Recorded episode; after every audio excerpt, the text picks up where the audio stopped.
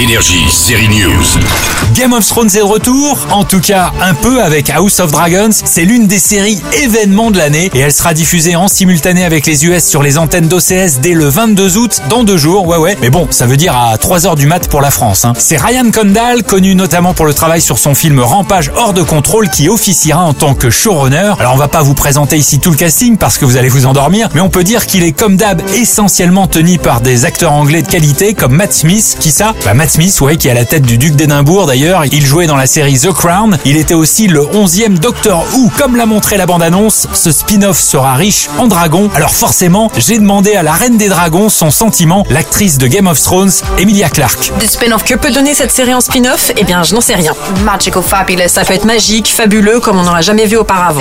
You know, Bon, elle est inspirée par Game of Thrones, mais ce ne sera jamais Game of Thrones. Soyons honnêtes, ça ne peut pas être un autre Game of Thrones pour la simple et bonne raison qu'il n'y a plus personne. There's no one left. Tout le monde est mort. Est-ce que vous allez faire d'House of Dragons un succès comparable à Game of Thrones? Affaire à suivre, ça commence le 22 août pendant la nuit. Énergie, série News.